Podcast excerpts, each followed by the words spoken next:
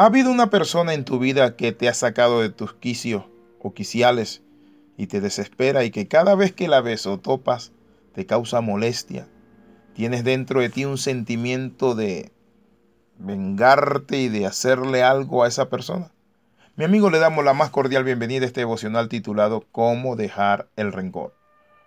La palabra de Dios dice en Proverbios 17, 9, Cuando se perdona una falta, el amor florece pero mantenerla presente separa a los amigos íntimos. ¿Cuántas personas se han separado por el rencor? Esposos, amigos, familiares, socios. Pero cuando hablamos del rencor tenemos que definir qué es el rencor, porque se da el rencor. Y encontramos que el rencor aparece cuando hemos pasado por una circunstancia que nos hace sentir irrespetados, traicionados, heridos, malinterpretados, abusados, etc. Eso nos duele, y nos conduce por un vaivén de muchas emociones como la rabia, la ira, la impotencia, la injusticia, la crítica, la desconfianza, la desmotivación, la queja, el lamento, el resentimiento, la envidia, la amargura, el pesimismo, el control, la reprensión, el miedo, entre muchos otros sentimientos. ¿Por qué debemos ser sanados del rencor? ¿Saben por qué?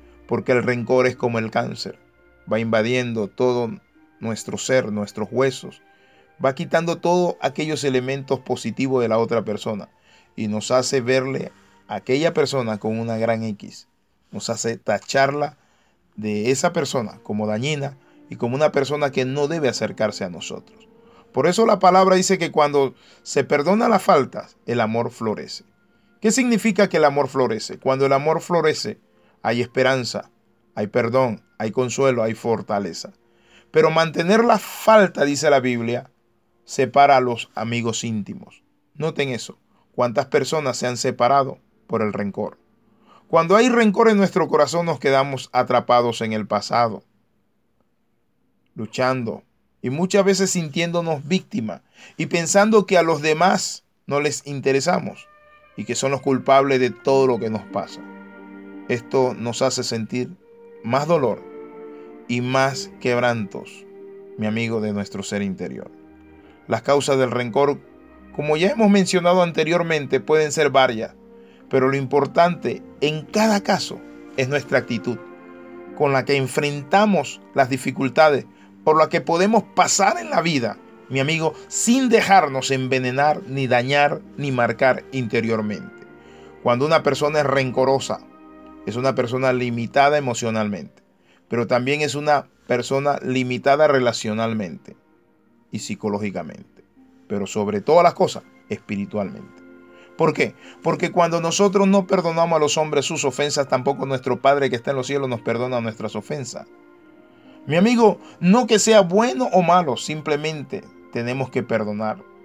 Cuando hablamos del rencor, es la energía negativa que daña las emociones, que debilita por completo al ser interior y que también, quiero decirle, afecta a nuestro hígado, nuestro sistema digestivo, nuestra cabeza y una persona rencorosa generalmente le abre una puerta, ¿saben?, a la enfermedad, pero también para contaminar a otros. Ahora, veamos la consecuencia de ser rencoroso. A menudo nos hacemos nosotros mismos víctimas o nos hacemos unas películas que no tienen nada que ver con la realidad y montamos una escena que podríamos convertirnos todos nosotros en directores de teatro. Y decimos por qué me lo hicieron, por qué yo, por qué a mí. Y nos sentimos víctimas y decimos, no, esto no se hace, es por esto y es por lo otro. Pero una de las cosas que tenemos que aprender es que si vamos guardando en nuestro interior el rencor, rencor sin darle salida consciente, mi amigo, lo que sucede es que explotamos. Y bien, podemos crearnos una enfermedad tan dura como es un cáncer, como es problemas del hígado. ¿Por qué? Porque cuando nosotros no perdonamos, nos envenenamos por dentro. Y dice la palabra que sale un árbol que se comienza a dar en nosotros y se conoce como raíz de amargura. Esa raíz de amargura contamina a otros. Ahora, ¿qué hacer para liberar nuestra conciencia, nuestro ser interior del rencor? Lo primero que tenemos que hacer es ponernos en lugar de la persona que nos ha herido o que nos ha lastimado. Quizás nosotros mi amigo, dimos ocasión o lugar y ponernos en el lugar de ella.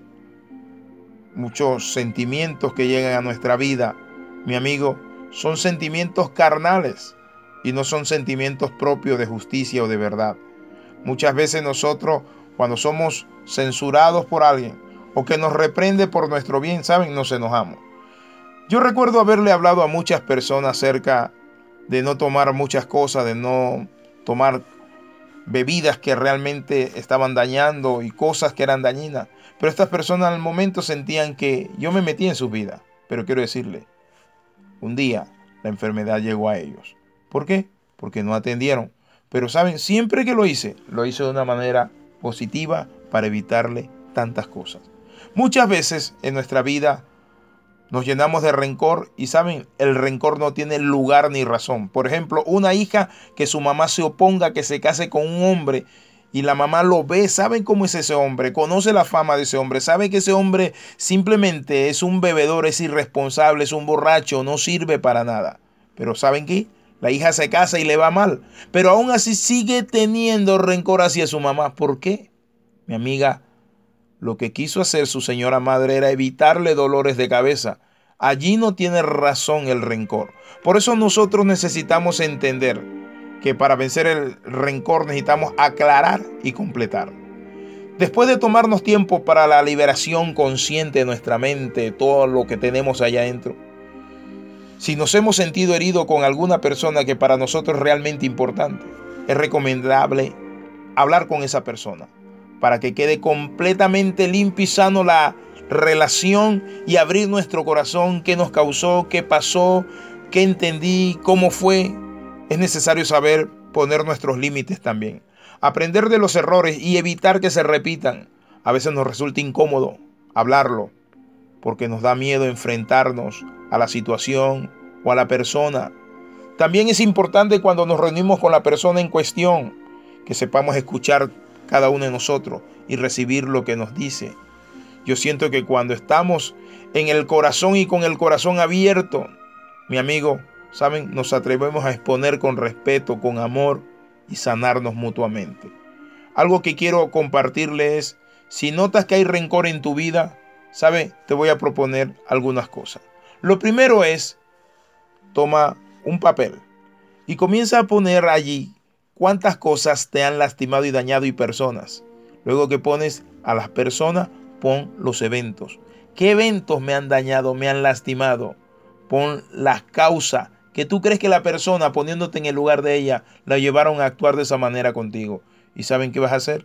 Inmediatamente vas a tomar ese papel y vas a orar y vas a decirle, Señor, las causas, Padre Santo, en el nombre de Jesús, esta persona la puede tener. Pero yo perdono a esta persona y hoy olvido eso, Padre Santo, y vivo sin rencor, Padre, porque el rencor me daña. Así que quiero invitarte a que oremos. Padre, en el nombre de Jesús, renunciamos a vivir una vida rencorosa y ponzoñosa. No somos serpiente, Padre Santo, para que cada uno de nosotros guarde veneno dentro de sus venas para inyectarlo a otro. Somos restauradores y en el nombre de Jesús damos gracias y perdonamos. Amén y amén. Escriba yahoo.com